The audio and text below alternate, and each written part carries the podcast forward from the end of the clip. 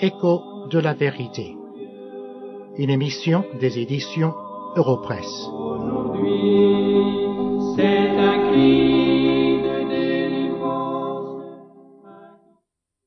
Dans nos études, dans le premier chapitre de l'Évangile selon Marc, nous en arrivons aujourd'hui au verset 10 à 13. Ce passage se divise naturellement en deux parties. Premièrement, les versets 10 et 11. Je vous les lis. Au moment où il sortit de l'eau, il s'agit de Jésus, il vit les cieux s'ouvrir et l'Esprit descendre sur lui comme une colombe. Et une voix fit entendre des cieux ces paroles. Tu es mon Fils bien-aimé, en toi j'ai mis toute mon affection. La première chose que nous constatons dans ce passage est une preuve de la divinité de Christ.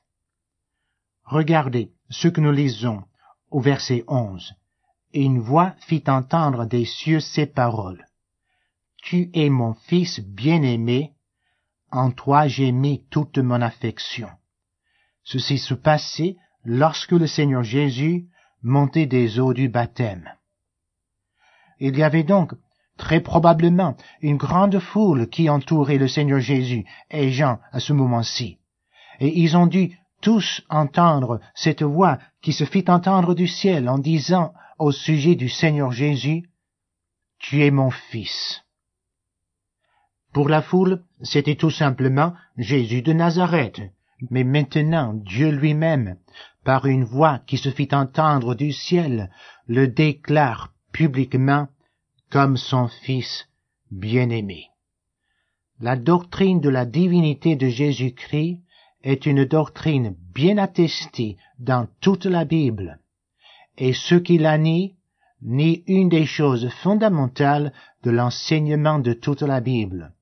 On ne peut pas être chrétien si on nie cette doctrine de la divinité de Christ, car en ce faisant on contredit les paroles mêmes de Dieu, qui déclare franchement et publiquement que Jésus était son Fils bien-aimé, pas une simple créature, mais son Fils bien-aimé.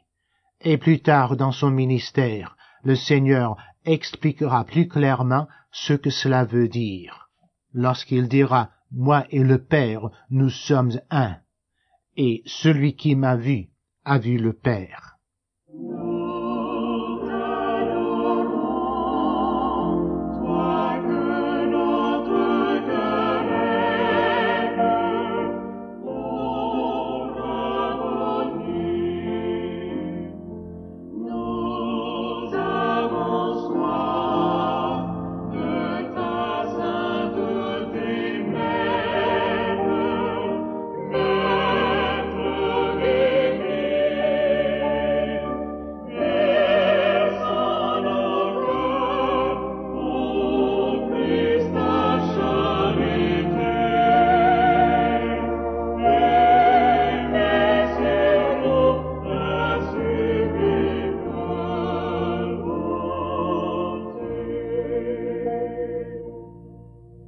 Deuxièmement, dans cet incident, nous avons une preuve de la doctrine de la Trinité.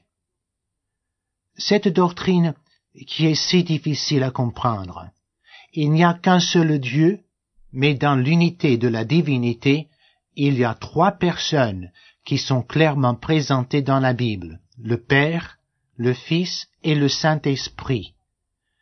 Toutes les trois personnes de la Trinité se manifestent lors du baptême du Seigneur. Il y a la voix de Dieu qui se fit entendre, il y a le Saint-Esprit qui descend en forme de colombe, et le Seigneur Jésus qui était présent. Nous ne prétendons pas comprendre parfaitement l'enseignement biblique au sujet de la Trinité, mais nous pouvons affirmer que cet enseignement est clair. Jésus-Christ est Dieu. Le Saint-Esprit est Dieu. Dieu le Père est Dieu. Et tous les trois ne forment qu'un seul Dieu. Troisièmement, il y a dans cet incident, lors du baptême du Seigneur, une preuve de la perfection de Jésus-Christ.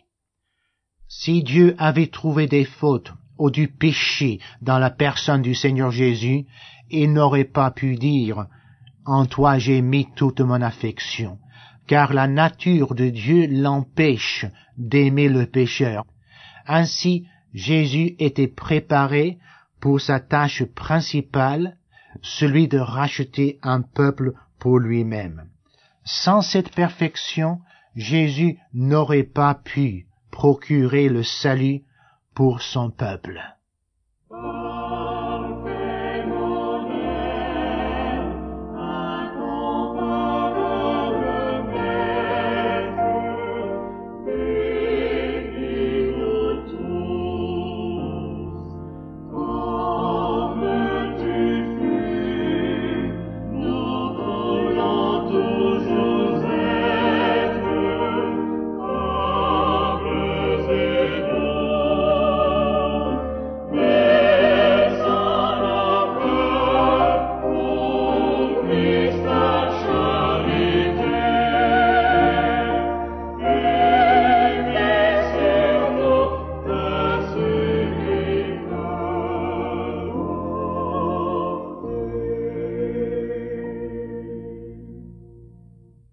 Maintenant, nous voulons aller un petit peu plus loin et regarder les versets 12 et 13 du premier chapitre de l'évangile de Marc.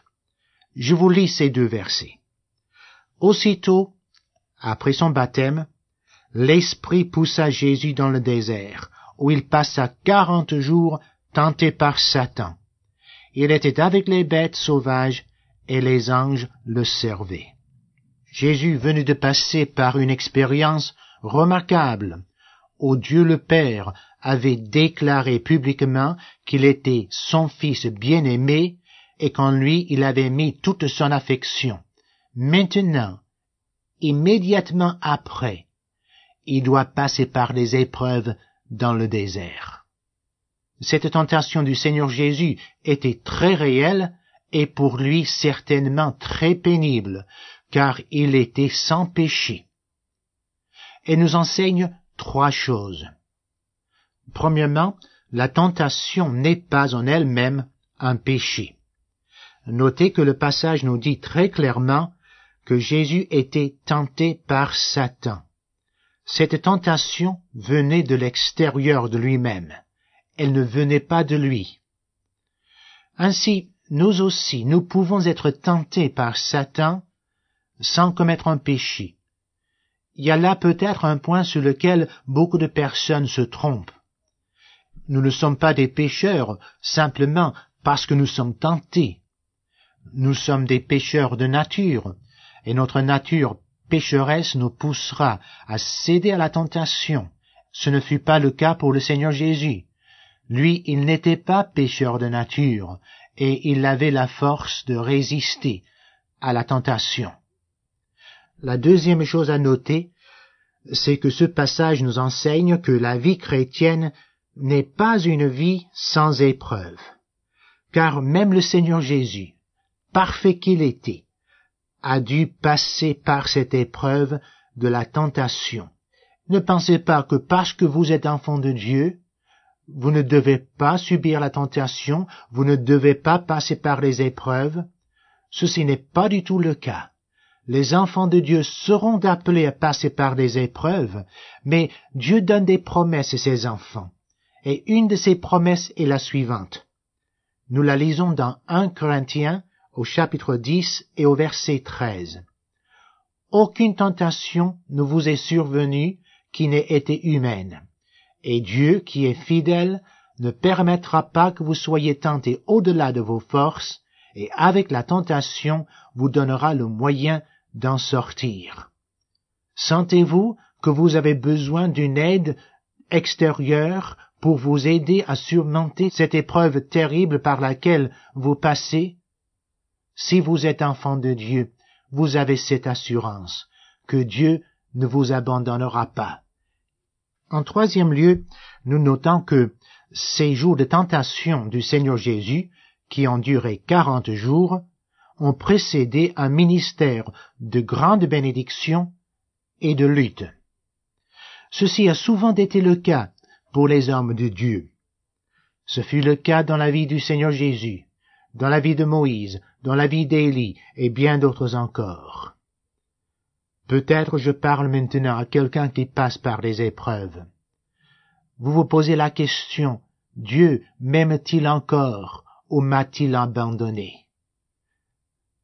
Rassurez-vous et prenez confort de ces passages que nous venons de vous citer et surtout de cet exemple dans la vie du Seigneur Jésus.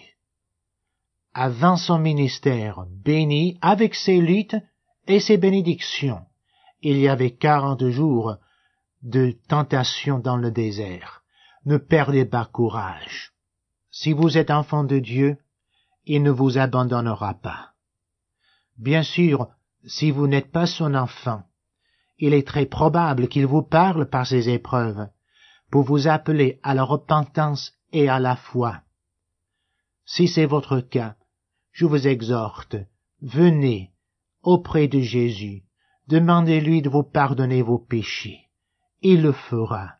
Dieu l'a promis. Venez maintenant, ne tardez plus.